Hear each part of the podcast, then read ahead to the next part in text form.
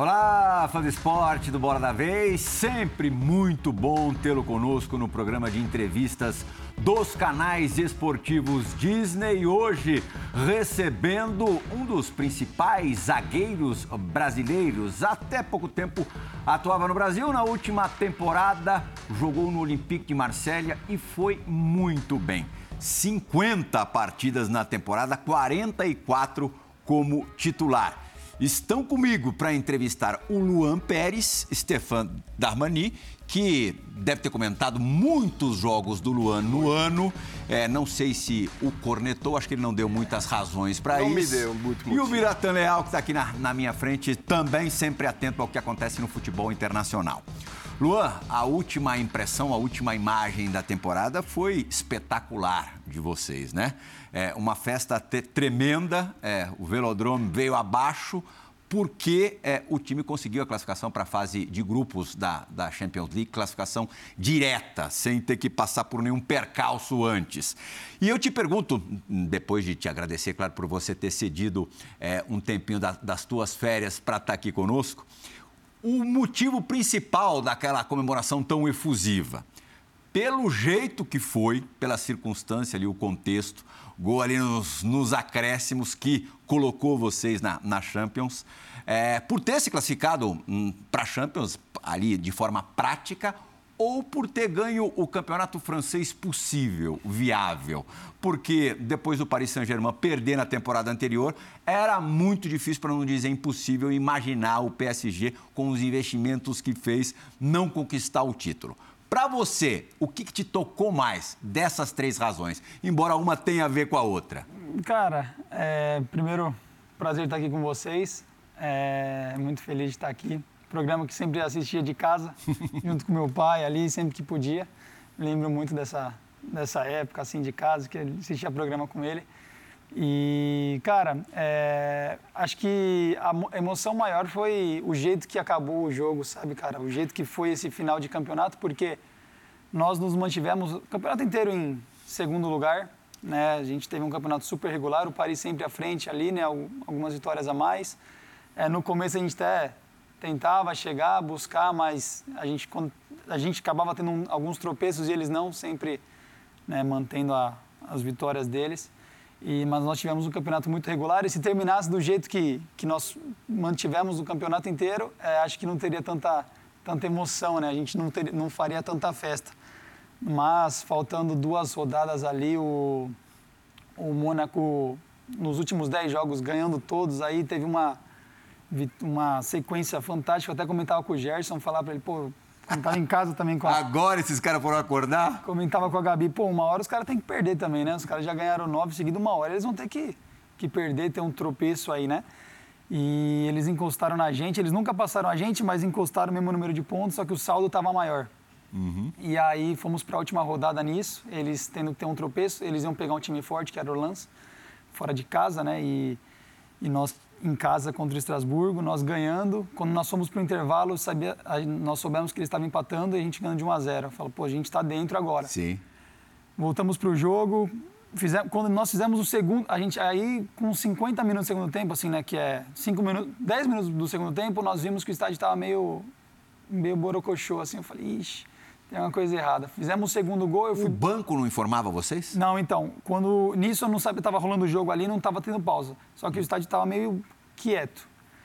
Aí nisso, cara, eu a gente fiz, nós fizemos o segundo gol e aí eu fui beber água no banco. Quando eu fui beber água, o Diogo, que é o auxiliar do, do São Paulo, brasileiro que trabalhou uhum. no São Paulo e conheceu ele no Santos, é, ele falou, Luan, tá dois a, tá, o Mônaco virou 2 a 1 um. Nós temos que fazer 5 a 0 para passar eles no saldo. Aí tava dois. Tem que fazer 5 gols para passar eles no saldo. Beleza, fomos lá, 3 a 0. O Estrasburgo era um time, é um time que tá, fez um campeonato muito bom, sempre em quarto, quarto, quinto ali, Sim. sempre ali, e terminou por aí. E, e aí nisso, cara, vamos lá, 3 a 0 Aí no finalzinho do jogo, 4 a 0 faltava 3 minutos para acabar o jogo, 4 a 0 Falei, caraca, falta um gol, vamos, vamos, vamos. E se nós, se nós fizéssemos o quinto, mesmo que o Mônaco é, ganhar de 2 a 1 um, nós estaremos dentro. Sim. Cara, para resumir aqui, senão é muito longo, mas enfim, aí o, faltando dois minutos, assim, a gente teve uma indo para a área, assim, indo para o ataque, a gente ouviu a torcida berrar como se fosse um gol, assim. Eu falei, caramba, aí eu olhei para o banco, os caras já 2 a 2 2 a 2 Aí fomos para a área, nisso que fomos para a área, saiu o cruzamento, o cara do, do Estrasburgo meteu a mão na bola e a mulher já começou a ouvir, a juíza começou uhum. a ouvir aqui que ia pro VAR. Nisso que ela ia ir pro VAR, o jogo do. Passou mais 30 segundos, o jogo do, do Mônaco acabou 2 a 2 Aí nisso o banco já saiu correndo, o banco já começou a fazer festa, aí a juíza viu que não precisava mais, estava 4 a 0 Não precisava já, do pênalti. Já acabou o jogo. Mas foi que eu conversei até depois do jogo com o presidente. O gol é, lá foi aos 47, foi isso? Foi aos 47 do segundo tempo. É. E o jogo até aos 48 foi até um pouco mais, cara. Foi, o 2 a 2 eu, eu, lembro na, quando eu vi depois, tá, foi aos 94, então foi aos 49 e o jogo ia até aos 50. É. E aí saiu o gol, coisa de 30 segundos acabou o jogo. Aí ela nem, olhou, nem precisou ir pro VAR, mas uma coisa que eu conversei com o presidente depois que, mesmo se eles tivessem ganho de 2 a 1 um, seria pênalti, nós iríamos fazer o quinto gol e se, fizer, se convertesse a cobrança. Já que você falou do VAR, você gosta do VAR? VAR, VAR? É. Ah, acho importante. É? Acho bem importante. Eu lembro que na Europa League, assim, é, não, Conferência League, quando a gente foi para. A gente saiu da, da Europa League, fomos para a conferência. É. Os primeiros jogos não tinha VAR, acho que só foi ter na semifinal. Sim. E, cara, quando avisavam não vai ter VAR, a gente já, putz, já, já, já dá uma. Você mudou muito o seu comportamento depois do VAR? Ah, cara, eu acho que sim. Acho que sim. É, tem que ficar mais ligado também na linha do impedimento, acho que muda muito. E jogadas assim na área, que é zagueiro com atacante, aquele choque de segurar um pouquinho, de dar uma né, normal, assim tem que ficar muito mais atento, mudou muito. Mão na bola também é uma coisa que mudou bastante. Para nós zagueiros pode ser um pouco é mais difícil, mais difícil, mas acho que para um, um contexto do jogo, assim, acho que para o zagueiro é bom nessa hora do impedimento, assim, de aquele milímetro Mas mais se conter ali no, no agarra-agarra da, da, da, área ali, é, uma, quando tem uma falta lateral, o escanteio assim, imagino que deva ser muito difícil. Porque ah, é... É, é... algo instintivo que você fez a vida sim, toda e muitas sim. vezes o atacante está te agarrando e, e, você não. Você vai deixar o cara te agarrar, o cara vai levar vantagem na, na no Sim, lance. sim, com certeza. Acho que. É, tem um lado bom e tem um lado ruim, né? Às vezes você vai acabar cometendo um pênalti. Eu, graças a Deus, até hoje não, não cometi nenhum pênalti desse tipo. Não. Não, de puxar de, na área assim. Eu sei que nesse campeonato nós não tivemos, nós tivemos a favor. Uhum. Pênalti de puxão assim dentro da área e olhou no VAR e vê que foi pênalti, mas acho que o VAR só veio para para ajudar. Antes tinha muito, muito. Você sentiu erros. muita diferença da arbitragem francesa muito, na comparação com a brasileira? Muita, muita, muita. Melhor ou pior? É, cara, lá eles. O VAR é muito mais rápido, isso é um ponto positivo. E acho que, cara, ele, lá o jogo segue muito mais, assim, não é qualquer faltinha que eles dão. Eu lembro que meu primeiro jogo contra o Montpellier foi a primeira rodada do campeonato, cinco minutos de jogo, assim, né? Primeiro jogo tava me adaptando, tava, não entendia muito bem os árbitros ainda. É, eu roubei a bola do centroavante e fui sair jogando. Nisso que eu fui, já roubei já em direção assim ao ataque, fui sair jogando. Ele me deu um leve puxãozinho assim, eu já parei assim, né? Tipo, pedindo a falta e parei assim. Aí eu não ouvi apito do juiz, quando ele foi ver, já estava com a bola assim, saindo um contra-ataque, quase assim, sai um gol do, do adversário, né? Então, é, aí na hora já. Aí nisso. Faltinha o, aqui não, não existe. Não existe. O mandandá, né? O goleiro nessa hora já virou para mim e falou: não para, segue. Aí. Hum. E aí, mas aí outros jogos também, até eu mesmo, quando fazia assim, uma. ia mais dura, assim, muitas vezes não era falta. E para levar cartão amarelo, então é muito mais, ah, é muito é mais difícil. Darmani, seja bem-vindo à Bola da Vez. Obrigado. É, Luan, já que a gente falava desse jogo, né, muito louco, terminando lá com 4 a 0 esses minutos finais, você viveu isso de dentro de um estádio que é muito quente, uma torcida apaixonada, é enorme, a maior da França. Talvez o, o fã de esporte aqui no Brasil não sabe, né?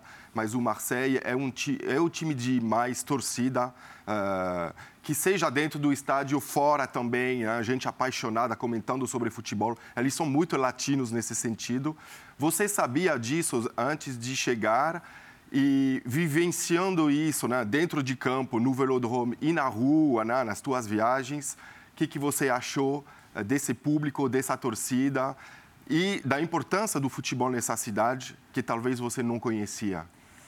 Cara, é, eu achei muito muito legal assim. Acho que desde quando eu cheguei no aeroporto assim, eu fui recebido por, por gente, por torcedores. É, eu não espero. Antes de sair daqui, claro que conhecia o clube, conhecia, sabia que era um dos maiores clubes da França, tanto que por esses motivos que eu, que eu tive a vontade de, de ir, mas não sabia como esse calor da torcida, né? Mas aí, logo que eu cheguei, eu fui percebendo, fui entendendo isso. Desde o primeiro jogo amistoso que teve no estádio, assim, foi contra o Vila Real, um amistoso que nós fizemos com o Vila Real, nós ganhamos de 2 a 1 um, o estádio já estava abarrotado de gente. E, cara, a torcida fanática, mais do que eu esperava. Estava até comentando com vocês antes do, do programa ir ao ar que, mesmo quando nós vamos jogar fora de casa, quando não é um clássico, é, os outros times acabam liberando mais torcida para o Olympique para encher mais o estádio, né? E, cara, isso aconteceu muito. Torcida lotava o estádio. Esse jogo mesmo contra o Mônaco, que está aparecendo, sei lá, 70% do estádio era torcedor do Olympique, era, era muita gente. Então, foi uma, uma surpresa muito positiva, assim. Eles são bem, bem fanáticos. Uhum. Bira. Bom, Luan, é... bom dia. É cada vez mais difícil clubes europeus contratarem jogadores brasileiros depois de uma certa idade. Assim, passou de 23 anos, passou da idade olímpica, é mais raro, pelo menos grandes clubes europeus contratarem e você foi para lá com 26. Você, em algum momento você chegou a pensar que talvez você não tivesse mais oportunidade, teve aquela passagem rápida no Bruges, talvez você não a sua carreira fosse se encaminhar para ter um fazer ficar pelos clubes aqui do Brasil, talvez de repente para a Ásia, mas não tivesse oportunidade de um clube grande europeu em algum momento? Cara, passou, passou assim pela minha cabeça. Quando eu voltei do, do Clube Bruges, né, tive uma temporada não boa. Extra-campo também tive alguns problemas é, problemas normais, assim, tipo de, de não adaptação no, no clube, língua e país e o frio e solidão também, que eu até então era sozinho, morava sozinho, então foi, foi bem complicado, assim, para mim, o, lá no Bruges, até a forma de treinamento deles, o não conseguia me adaptar, não conseguia me adaptar. E decidi voltar. No treinamento, desculpa de interromper, o que, que era diferente? Cara, era muito treino físico, assim, tipo, mais físico que eu digo aeróbio. Uhum. Treino, é, treino aeróbio, assim, tipo, de nós estarmos o ano inteiro. É, de, vai, o jogo era domingo, de segunda a quinta-feira, todos os treinos eram. Você começava num, num treinamento físico, aí ia para o reduzido. Aí acabava, aí eram 10 minutos de reduzido, parava para fazer treino físico de novo em volta do campo. E aí para, ia para um, voltava para o treino reduzido e depois ó, novamente físico, né? Claro que faz parte o processo físico, a gente sabe, eu sei, eu sou profissional, eu sei que faz parte, mas ali eu era um pouco a mais e eu não estava me adaptando, não conseguia, né? E eles me cobravam muito essa parte, falavam que eu estava fora de, de forma, mas eu não entendia. Foi aí que teve, começou os desgastes, eu, né, perguntando para eles, eles não tinham algumas explicações. Decidimos voltar. É, aí eu pude retornar ao Santos, onde foi, acho que, a melhor escolha que eu, que eu pude fazer na, na minha vida, né? Um clube que eu pude ser muito feliz, mas passou sim por essa, pela minha cabeça. E eu até tinha um pouco assim de receio de voltar por causa disso. Falei, pô, será que em outro clube vai ser a mesma coisa como foi no, no, no Bruges, mas graças a Deus a gente, eu pude voltar e ser totalmente diferente. E como é que você pensava até então a, a tua carreira? É, vou ficar pelo Brasil, tentar jogar é, no, na, na, elite aqui do Brasil, de repente se pintar alguma coisa lá fora Sim. vai ser algo mais periférico. Como é que você Cara, delineava as coisas? Eu nunca, tive, eu nunca imaginei que eu, eu iria voltar, tipo assim, eu, quando eu vim para o Santos, eu fiquei esse um ano, eu fiquei, eu tinha um ano e meio de contrato de empréstimo com o Santos. E nisso estava muito feliz. Estava muito feliz com o Santos. É, joguei, era titular, estava muito feliz, queria muito ser comprado pelo Santos e onde eu, né, nós como nós, tinha um acordo que se, se o time fosse para a final da Libertadores eu iria ser comprado, né, se nós passássemos do Boca ali na semifinal. Uhum. E conseguimos passar do Boca, então fomos à final, então é, pude ser, eles puderam efetuar a compra e, cara, eu não imaginei que eu fosse, depois de, de ter assinado, o, o, de ser comprado, quatro meses depois estar tá indo embora, né? Uhum. Eu pensei que ia ficar no Santos por, por dois, três anos, pelo menos. Eu, ia, eu tava, por mim, eu já tinha na cabeça de ficar no Santos um tempão, estava muito feliz lá, estava me adaptado, não sabia que ia pintar uma proposta de um grande clube é, de fora, né? Porque se fosse um outro clube, talvez eu pensaria, pensaria, né? E, mas enfim, aí apareceu a oportunidade, conversei com o um empresário, o São Paulo ele também era um sul-americano, sabia que na minha adaptação ia me ajudar muito e foi o que aconteceu, pude ir E aí deu, deu tudo certo. Já que você falou do técnico argentino, a gente tem algumas perguntas gravadas para o programa de hoje. A primeira está diretamente relacionada a ele. Imagino que, que tenha sido uma das pessoas mais influentes, mais importantes na sua carreira. Sem dúvida alguma, você está na França muito por conta Sim. do Sampaoli. Abel Neto vai participar do Bola da Vez de hoje. Fala Plihal, rapaziada do Bola da Vez, um abraço para todos vocês e para o Luan Pérez também. A minha pergunta para você, Luan, é sobre o seu trabalho com o Sampaoli desde 2019, quando você chega no Santos. O que, que mudou no seu futebol, no jogo que você pratica e até na visão, taticamente, que você tem do jogo desde que você começou a trabalhar com o Sampaoli? Bom programa para vocês. É... Então, Abel, é... prazer estar falando com respondendo a pergunta dele. É...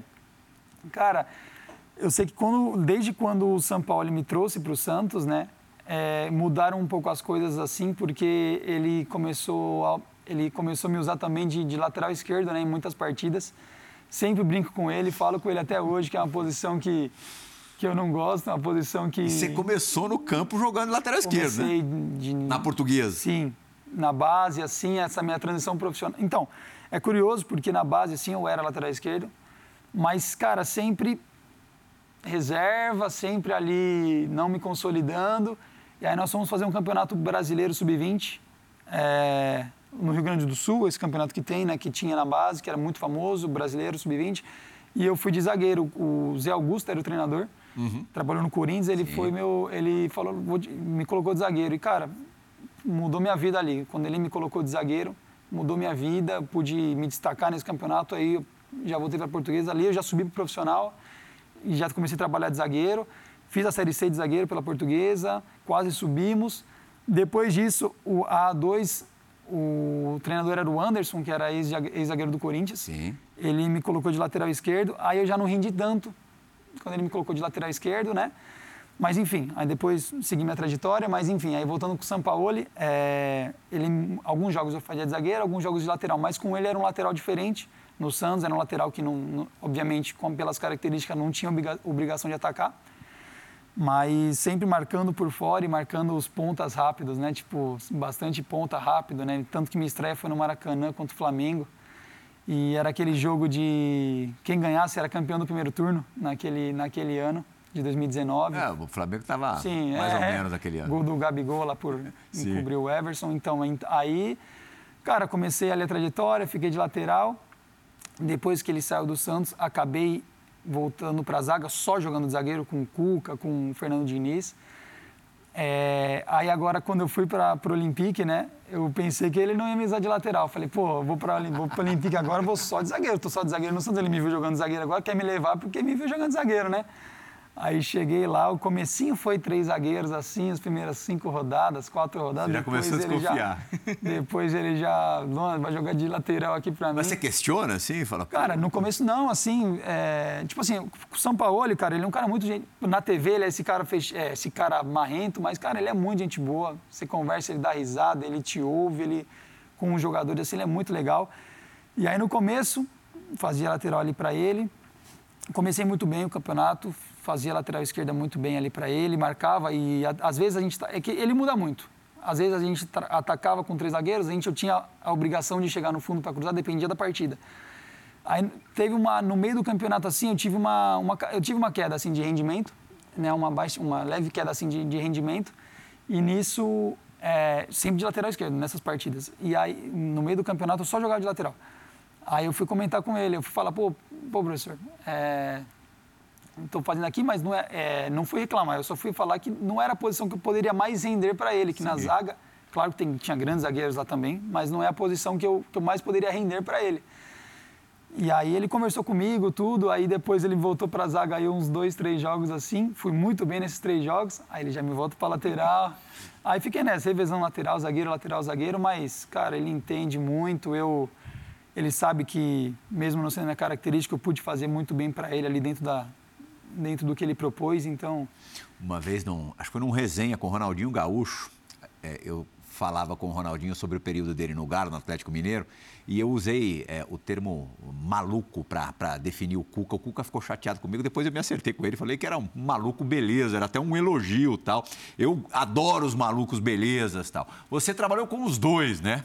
É, quem que é o cara mais fora da, da caixa entre eles? Cara, é, são bem diferentes, né? São estilos totalmente diferentes assim, mas o São Paulo ele é mais mais fora da caixa. Né? É. O São Paulo, cara, no dia do treinamento assim, a gente está treinando lá, está na academia. Aí ele ele gosta muito de fazer aposta assim, né? É. Ele tá, tá, tá, lá no a gente está lá no, no aquecimento, ele chama alguém para fazer um futebol ali um contra um com ele. Aí o cara perde para ele. Aí, ele joga cara, bem futebol? Hein? Cara, ele joga bem, meu. É. Ele, ele, ele ganha dos caras. Eu nunca fui com ele, porque ele, ele gosta de postar. Ele aposta alto com os caras lá. Com os jogadores? Com jogador. É. Por exemplo, o, o Under, o, o, turco, né, que é. é o nosso jogador, aposta com ele. O Gerson também, o Gerson ganhou dele. Aí o, o Under apostou com ele, beleza. É, nisso ele ganhou, aí no outro dia ele, o Under, aí beleza, aí acabou o treino, ele, ele foi pro vestiário, ele chegou no Under assim, ele pegou o relógio do Under, só devolve quando você me pagar. Aí subiu pra sala dele. Aí chegou no outro, aí no outro dia, assim, tá todo mundo na academia, ele pega o taco de, de vassoura assim, aí vai pra cima do Under e começa a dar no, na perna assim do Under, sabe, cara, devagar assim, brincando, aí o Under sai correndo pro campo. Cara, ele é muito. Pilhadaço. Muito, né? muito pilhadaço, muito maluco. Acaba o treino assim, ele vai pra academia, fica uma hora lá treinando sem camisa, o treinando. Cara, ele é muito engraçado. Tem uma, tem uma fotografia é, do dia da comemoração, é, de vocês dois se abraçando, que ali é, é uma, uma foto que expressa uma cumplicidade assim absurda, né? Sim, muito, foi um momento ali de, de muita euforia. De, né, eu, eu tenho essa foto, ele até postou né, no, no Instagram dele, foi muito legal. Destaque. É, foi, pô, cara, e eu ali, eu tava até na hora que minha esposa também entrou no campo, cara, a gente se abraçou assim e nisso eu vi ele também, dei um abraço forte nele, assim, acho que pela emoção do momento também, cara, foi um abraço ali quase... Olha a foto. Esmaguei ele ali, foi muito... Muito legal, um momento... Ah, final de temporada ali, um momento que, que, que valia... Que valia. É um cara que eu levo como uhum. um treinador, assim, que eu vou levar é, de, como amigo, assim, para sempre.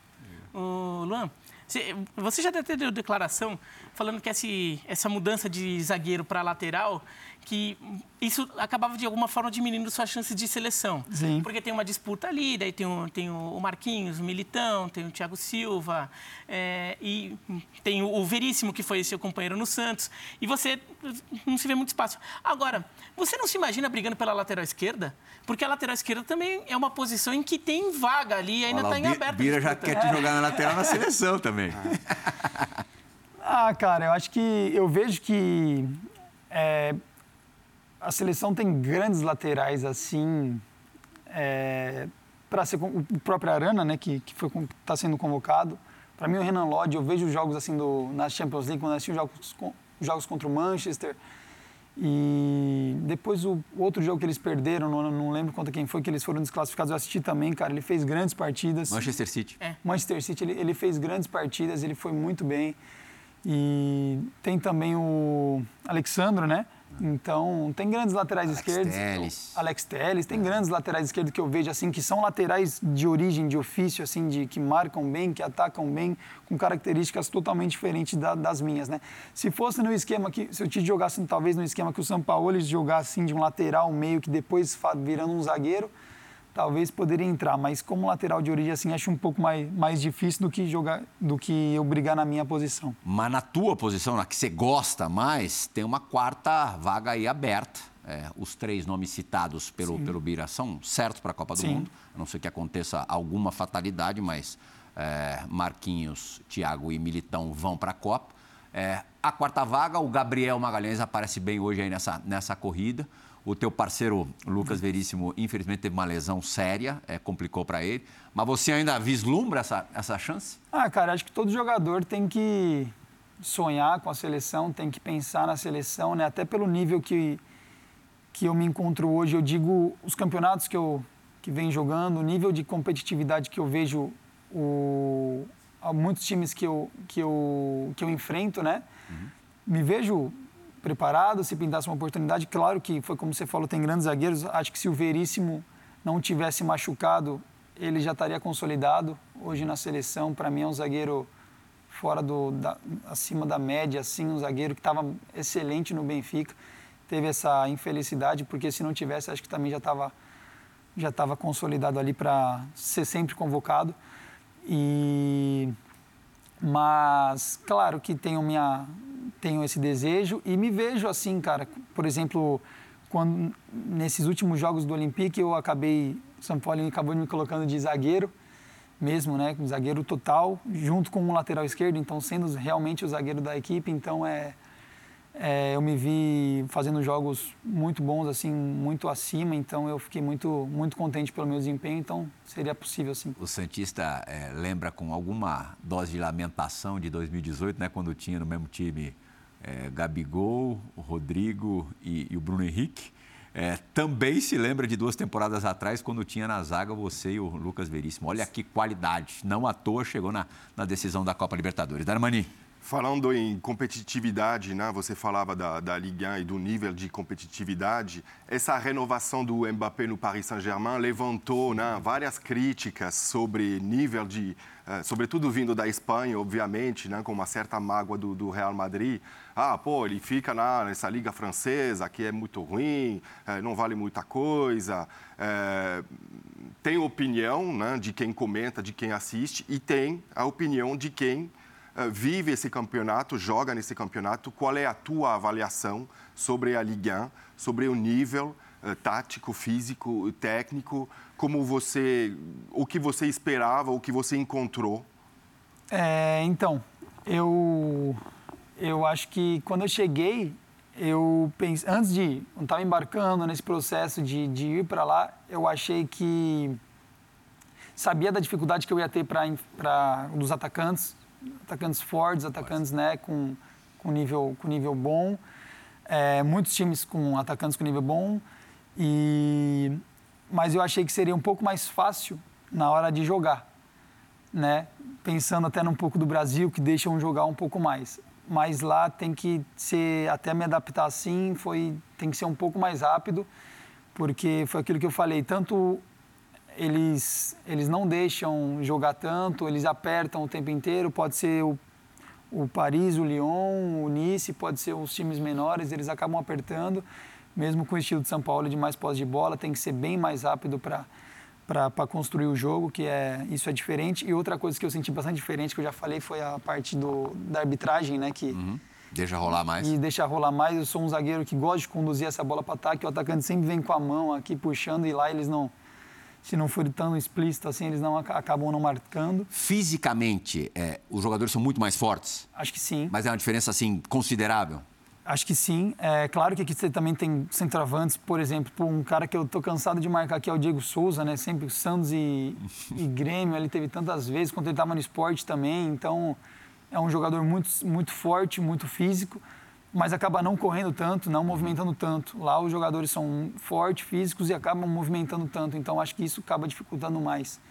Claro que aqui também tem muita qualidade, Diego Souza um centroavante de muita qualidade. Lá talvez não tem tanta qualidade como tem os, os bons centroavantes aqui, o, mas eles compensam muito na, uhum. nessa parte física, nessa parte toda hora correndo, bola nas costas, fazendo facão, cobertura. A gente tem que toda hora estar tá toda hora a gente. É, o jogo é muito tenso. O jogo é muito mais intenso que aqui. Tem que toda hora mais ativo. E, e o Mbappé? Como que é enfrentar o Mbappé? falando em centroavante, falando em físico técnico, você enfrentou ele duas vezes lá. Sim. Como foi? Fala um pouco dentro de campo. Quando eu falei do nível técnico, não quis dizer dele, né? Não quis dizer dele. Se a média fosse é, o Mbappé. Não, não. Quando eu falei que o nível técnico aqui dos centroavantes eram maiores, mas lá tem os, os, os, os, grandes jogadores, os grandes atacantes, né? Tanto não só do Paris como dos outros times também, o, os atacantes do Nice, do Lyon, Pô, o próprio Rennes, cara, time chato de jogar o Rennes, um time muito muito bom, tem atacantes muito bons, rápidos. Mas o Paris foi dois jogos muito legais. A gente, primeiro jogo, nós empatamos 0 a 0 Uma curiosidade que se fosse para ter um vencedor ali no segundo tempo, com a expulsão do, do Hakimi, né, podia ter sido a gente, fizemos uma grande partida. E o Mbappé, fui para casa conversando, falando para minha mulher também que, cara, um jogador muito, muito agressivo, assim, toda hora fazendo facão, toda hora movimentando, qualquer brecha, assim. E eles se movimentam ali muito, muito rapidamente, né? Os três da frente ali tem uma qualidade que se tá eu aqui junto com o outro zagueiro, eles conseguem passar aquela bolinha por cima assim da, da perna já para o outro entrar.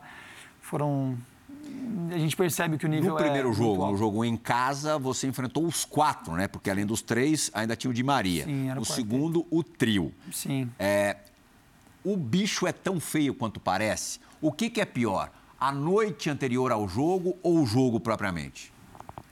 Então, a noite anterior eu não achei. É? Por incrível que Dormiu na pareça, eu estava tranquilo, até porque, cara, tô marcando, sei lá, o melhor ataque do mundo, então, né, tenho que dar meu melhor. Mas também, se tomarmos um gol ali, não vai ser o único que nós. Nós não vamos ser o único, as únicas zagas que tomam um gol dos caras. Pelo É. contrário, né? Os caras são, têm um nível muito alto, mas é, no jogo em si, cara, eu achei. Claro que eu me preparei muito para aquela para essa partida, né? Eu sabia que ia ser um nível muito alto, então Quando você fala, eu me preparei muito para essa partida, é, o, qual, é, qual é a diferença é, da preparação para um jogo como esse para um jogo normal? na semana foi normal. No, no, o São Paulo, claro, fez os vídeos, conversou, mas normal, como ele faz com todos os times, o treinamento não mudou, o treinamento foi igual. Claro que o treinamento a gente treina, o São Paulo ele muda de acordo com o adversário, né? Diferente de muitos, de muitos treinadores aqui que mantêm o time, ele não. Lá os times se mantêm e ele que adapta ao adversário. Então, toda semana muda o, o- a forma de jogar, mas os treinamentos foram iguais. Mas eu me preparei muito psicologicamente, sabendo que, que eram grandes jogadores, que eu ia, tá- ia ter que estar ligado, que qualquer brecha, né, os caras aproveitam qualquer perda de bola também, que eles recuperem ali no ataque, eles, é fatal. Então, é, me preparei muito mentalmente no jogo estavam não só eu né, todos os jogadores então fizemos uma, uma grande partida.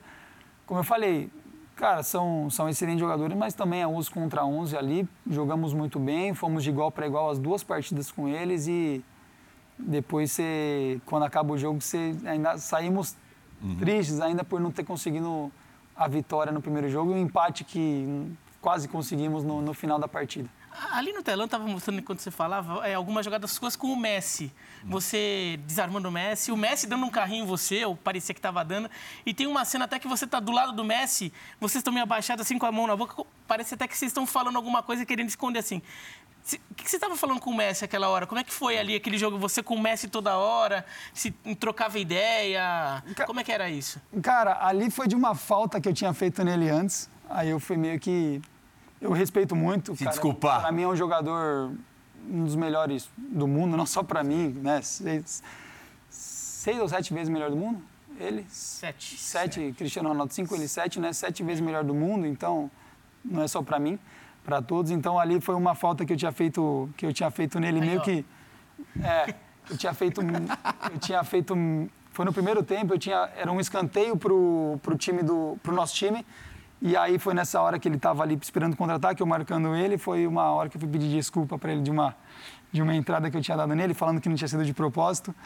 E Entenda bem, ele- eu preciso fazer isso. Tá. ele entendeu super bem, muito, muito, muito legal. Até conversou ali na Trocou hora. camisa com ele ou não? Não, Não? acabei não, acabei não trocando, mas Mas poderia? Mas- Porque tem lugar que você não pode trocar camisa no clássico. Que, que a torcida vai pegar no pé. Cara, até onde, hoje os times que eu joguei, eu acabei, eu acabei não tendo esse problema. No Santos, todos os clássicos po- podíamos trocar, no, no Fluminense também, lá também não tem. Claro que talvez evite de tro- trocar no campo, se quiser trocar dentro, troca, mas aí vai de, vai de cada um. Não só com o Paris, como contra o Lyon, qualquer clássico assim, não tem essa proibição, não. Como é que tá o teu francês? Ah, je ne parle, je ne parle français. Que a gente vai ter uma pergunta agora em francês. Eu acho que tá legendada. Deixa eu ver como é que tá o meu francês aqui para Ele eu chamar. traduz, qualquer coisa ele traduz. O- é- é- ele é setorista do Olympique de Marseille? setorista do La Provence. La que é- Provence. que é o jornal local, né? Aham. O Fabrice Lampert. É isso? Lamperti. Lamperti. O problema, até conversei com ele, que o problema, problema, né, que eu acabo não treinando muito francês, porque no clube é, os fisioterapeutas, os médicos falam inglês, então eu acabo, aprendi inglês quando eu estava no, no Bruges, então eu acabo falando, falando inglês com o pessoal. Você é fluente em inglês? Falo bem, assim. Talvez não tenha aquela fluência de, de ver um filme inglês, americano e entender tudo, mas falo bem. e com, com, consigo ter uma conversa, uma conversação tranquila, então eu acabo falando em inglês com o pessoal, até os jogadores que não são franceses, que os jogadores franceses é difícil falar inglês, é. mas os outros, os outros europeus assim falam, então acabo me comunicando super bem, então até por isso eu acabo não forçando tanto Sim. O francês. Vamos fazer um intensivo de francês nas suas férias aí. Vamos lá, Fabrice. Luan, bonjour, c'est Fabrice Lamperti du journal La Provence à Marseille.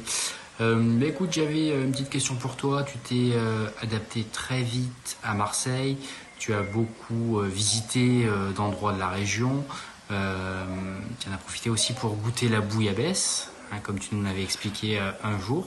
en fait, ma question est très simple. Je voulais savoir qu'est-ce que c'est que tu avais le plus apprécié lors de ta première saison à Marseille est-ce que c'est la bouillabaisse ou est-ce que c'est le public marseillais qui vous a poussé tout au long de la saison et notamment euh, lors du dernier match contre Strasbourg où l'ambiance a été tout simplement incroyable Merci, obrigado. Explica pra gente o que, que é o que é, isso. a bouillabaisse. A bouillabaisse. eu lembro desse cara na, ah, é? dele na, nas coletivas lá que quando a gente fazia na semana ele estava lá e é, a bouillabaisse é um prato típico, né, da você já comeu? Não. Não? É um prato típico da, de Marsella, que é uma sopa de peixe, com sete tipos de peixes, de, peixes diferentes, né? Então é uma sopa bem típica da, da região. Quando você olha assim, ela não é tão bonita, mas ela é muito, muito saborosa, muito gostosa, o prato típico. E eu e minha esposa, né, quando a gente sai, a gente, adora, a gente sempre sai para comer, adoramos sair para comer e experimentar as coisas regionais, então é um prato típico, eu sempre comento, comentei lá. E eles me perguntaram, né? Ele já tinha feito essa pergunta lá do, das coisas que eu mais apreciava, que é a buiabesse e os calanques. A muqueca francesa. É, uma, uma caldeirada de, de, de, peixe, tipo uma moqueca, assim. sim. E o, os calanques também, né? Bem, bem bonitos. A cidade de Marcelo é bem, bem bonita. Mas acho que o que eu mais apreciei, com certeza, foi a torcida, né? O estádio. E, inclusive, acho que essa última noite aí de, de classificação, que foi uma coisa bem bem épica, bem fora do, bem fora do normal, que nem nos, eu até comentei em casa que nem, nem nos melhores sonhos eu podia imaginar que ia terminar dessa forma aí no último minuto, essa explosão. Uhum. Falando em, em, sua adaptação, né? Ele fala, você teve uma adaptação muito rápida e é mesmo, né? Você se adaptou, ao contrário do Gerson, por exemplo, que precisou de mais Morou tempo, um né? Para se adaptar. E essa adaptação foi num contexto complicado, né? Porque primeiros jogos o Marseille sofreu violência fora de casa, início, invasão de campo, o Payet recebendo garrafada da torcida, teve até troca de soco entre jogadores e torcedores do Nice invadindo o campo. Eu lembro de você estar no meio também para apaziguar. E Lyon teve a e mesma ficou coisa. Com, ficou com o pescoço é, bem sim, machucado. Sim, sim. É. E Lyon, mesma coisa, não, não chegou a ter invasão, mas o time saiu de campo e não voltou. Pô, a gente vê essa imagem. É, foi torcedor. No meio disso, foi a tua torcedor? casa. Né? Torcedor. É. No meio disso, a tua casa foi assaltada também, né? Foi roubada. Foi, foi. Ou seja, foi um início conturbado, conturbado, no meio de um contexto que eu, como francês, não esperava tanta violência nos estádios, né? ainda mais numa volta pós-Covid é, não te atrapalhou? Ou, ou, como você sentiu isso? Porque mesmo assim a tua adaptação foi ótima. É, quer dizer que você conseguiu superar isso? Como você conseguiu enfrentar primeiro e superar tudo isso? É, como eu disse também nas entrevistas lá, lá do nas entrevistas para eles lá na, na, nas coletivas, uhum. é, o começo foi conturbado. É, o primeiro jogo já teve garrafada, o segundo jogo é, invadiram minha casa, que foi o primeiro jogo em casa, né? Já entraram na minha casa. Graças a Deus não tinha ninguém em casa, minha esposa também estava no estádio, então. É, mas né, depois ficava ficando com medo de entrar de novo, de entrar quando a gente está lá. Mas no... você foi, desculpa, você foi peitudo ali, porque você, Fiquei, você é o mais próximo ali da, da placa uma... onde estavam os torcedores. Eu tentei, mas depois vai chegar um cara ali, ele acaba dando uma. Aí, ele acerta o meu pescoço ali quando ele mas na adrenalina da hora ali, nem, eu não senti nem nada. Penso. Depois que me avisaram, assim, quando eu entrei, quando eu estava entrando no vestiário, eles falaram do meu pescoço, mas na hora ali eu nem. Com a adrenalina. Mas ali eu juro. No assalto você estava falando, o estrago não foi dos maiores, né? Não, foi. Primeiro porque não tinha ninguém em casa. Isso, não tinha ninguém, mas levaram algumas coisas, né? Levaram alguns pertences meus, da minha, da minha esposa, teve um prejuízo ali, mas não foi nada. Foi, foi, foi, foi muito ruim, obviamente, mas nada mais grave, né? E E aí isso no segundo jogo, aí esse daí é o terceiro jogo, já teve, já, e no terceiro jogo já teve, então o começo foi bem conturbado, bem difícil. Mas, cara, uma coisa que estava me pegando muito é que eu estava muito bem, comecei, estava muito bem dentro de campo, então acho que isso que dava o, uhum. que estava me dando força, né? Eu, uhum. eu não liguei tanto assim para essas coisas extra-campo, podia acontecer. Claro que o da, achei que entrar em casa foi mais, foi mais preocupante no começo, assim, ter entrado na minha casa foi mais preocupante. Mas essa coisa do Nice, assim, essa agarrafada, tá não, me preocupei, o, não me preocupei tanto assim. O negócio do assalto foi provavelmente um, um tiro que saiu pela culatra dos assaltantes, né?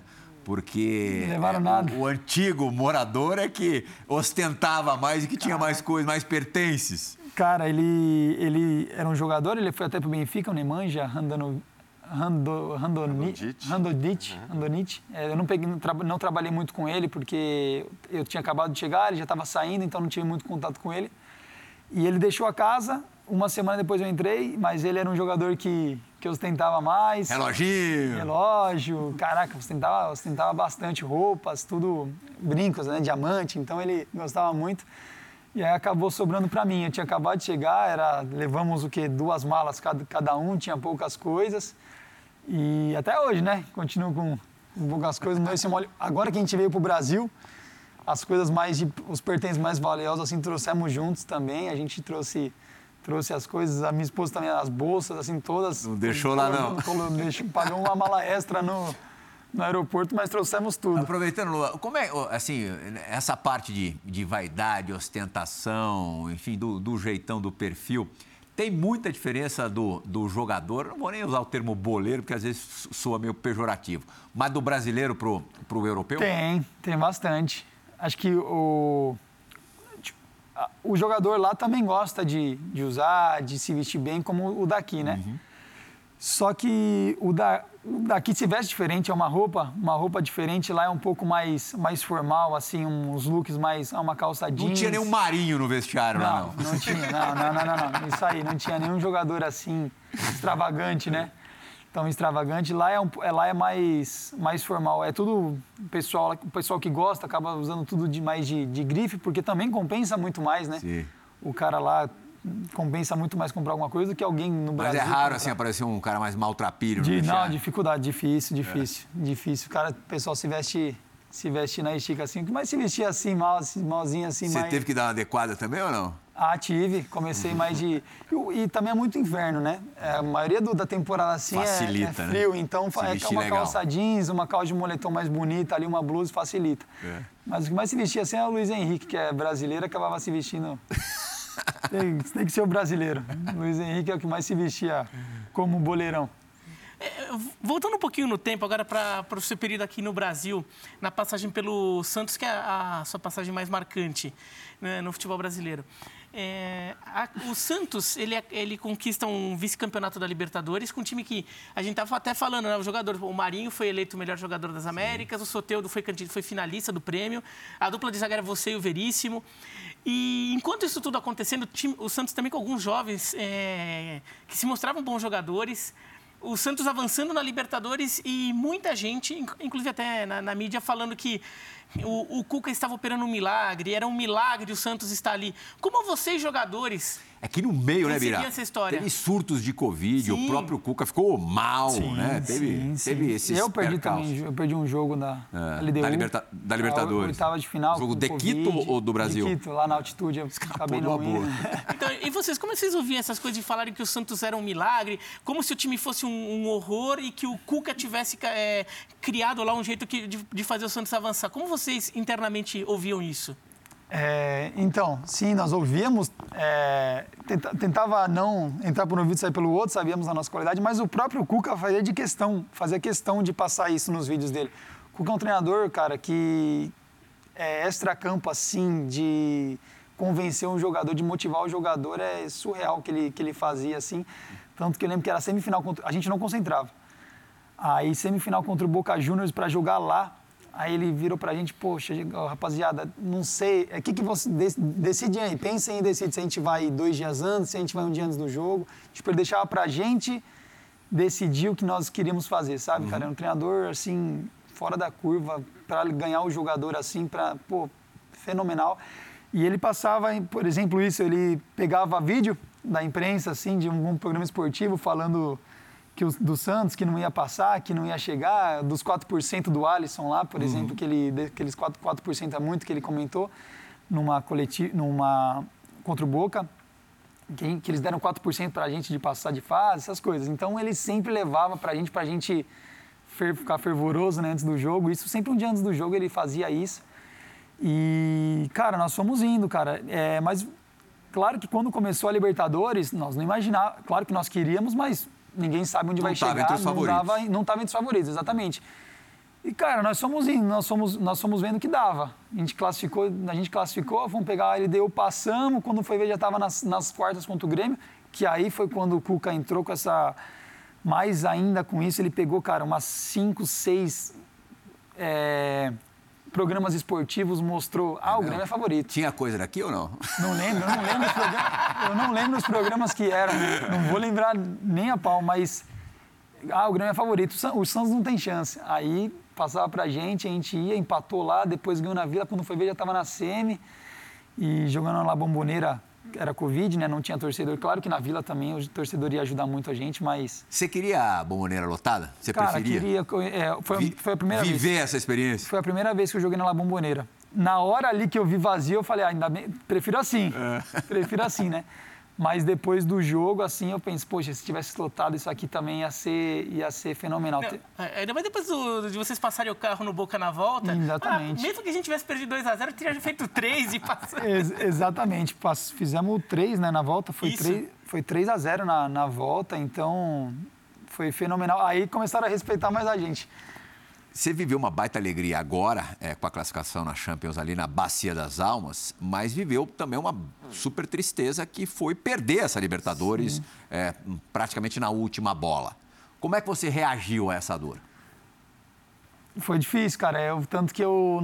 é, é, difícil até hoje eu ver lance do jogo assim, prefiro não nem ver, cara. O gol eu acabei vendo depois, depois de um tempão. Os primeiros dias assim não via nada. Não olha pra lá, não. Mostrava assim, mostrava assim, não via nada. Depois acabei vendo o gol, mas aquele chute do Felipe Jonathan, que ele dá faltando, sei lá, uns 15 minutos para acabar o jogo, que tava 0 a 0 ainda, é, que, que poderia ter saído o nosso gol ali, acabou, acabou os melhores momentos, assim, nem vejo. Só vejo o gol que passa em todo lugar, passava em, em todo lugar, acabou, acabei vendo, mas os melhores momentos eu até hoje tento não ver, porque senão vem a. Vem uma tristeza, até hoje, cara. O teu sentimento ali na hora. Nossa. Que você viu depois que... do gol do Breno ali, que não, você viu que quando, não teria tempo de reação. Quando aparece o gol ali, quando aparece o gol, é, eu, meto, eu ponho a mão. Já tava o quê? Já estava nos acréscimos não. da. Não, muito nos acréscimos. É. Quase uma hora de segundo ele, Eu ponho a mão na cabeça e falo, caramba, acabou, acabou. Tipo, sonho ali, meu sonho ali, cara, nosso sonho acabou. Tava tão perto, o campeonato tão brilhante. Passou um filme ali, passou o campeonato tão brilhante que a gente fez, acabou agora, porque faltava um minuto para acabar o jogo. Mas, inclusive, você falou do, do time né, que o Cuca falava tudo, o, mas se você for pegar, é, agora já passou, né? Então, se você for pegar individualmente, o Diniz falava isso. Saiu muitas peças. Aí o Diniz comentava, pô, se você pegar o time que vocês tinham com. Eu estava lá ainda, ele falava para mim, pô, Lons, pega o time que vocês tinham com o Cuca, para você ver. Se você for pegar individualmente as posições, eram grandes jogadores.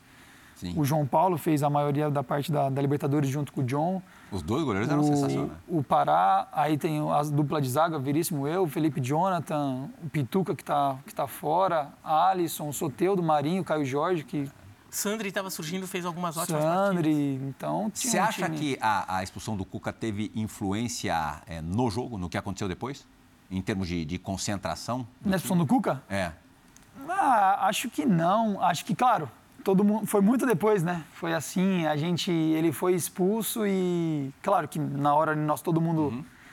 focado, talvez subconscientemente pode ter perdido um pouco de, de, de, concentração ali, mas pelo menos eu não. Claro, eu vi a expulsão ali na hora, mas depois daquilo já voltei para o jogo ali normal, tudo.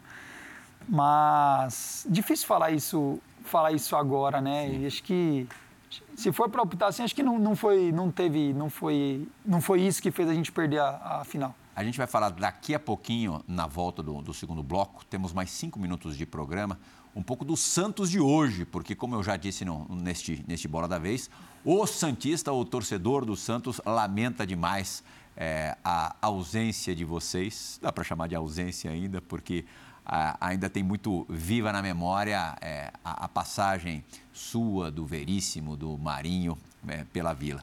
Daqui a pouquinho a gente vai ter uma pergunta de uma youtuber fanática santista. Depois do break, bora da vez com Luan Pérez, volta já.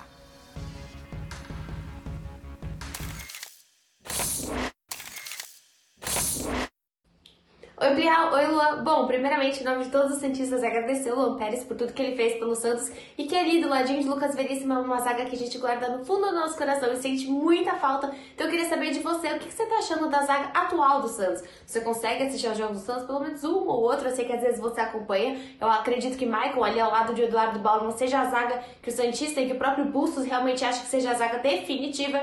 E além disso, perguntar um pouquinho sobre o nosso zagueiro Kaique, né? Um zagueiro da base que você teve aí, ele teve o prazer também de poder treinar pertinho de você. O que, que você acha da zaga atual do Santos e também dessa promessa que é o nosso zagueiro Kaique, menino da base. Tchau, muito obrigada. É, então. Ele que teve o prazer de treinar com você. Hierarquia é hierarquia. e falando do Kaique, zagueiro pô, 17 anos, não sei se ele completou 18 agora, acho que já.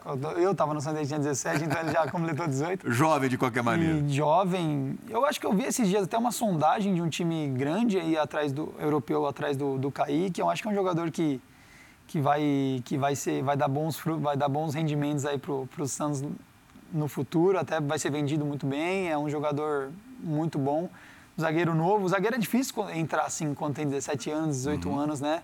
É igual goleiro, entra um pouco depois, se prepara um pouco mais. É um zagueiro que vem se preparando, um zagueiro muito bom, tecnicamente assim. Eu, eu falava muito com ele, é um jogador que ouve muito, sabe? Ele gostava de, de querer aprender, ele, queria, ele gostava de pegar algumas dicas. Eu não sou um zagueiro, um jogador de ficar também falando muito, cobrando muito, sabe? Uhum. Quando eu fazia dupla com ele, ele, sei lá, normal, errava um passe assim, alguns jogadores, vamos, eu não sou esse tipo. Ele não quer errar, eu sei que ele não, não queria estar errando, mas no treinamento acabava falando com ele, dava umas dicas ou outras.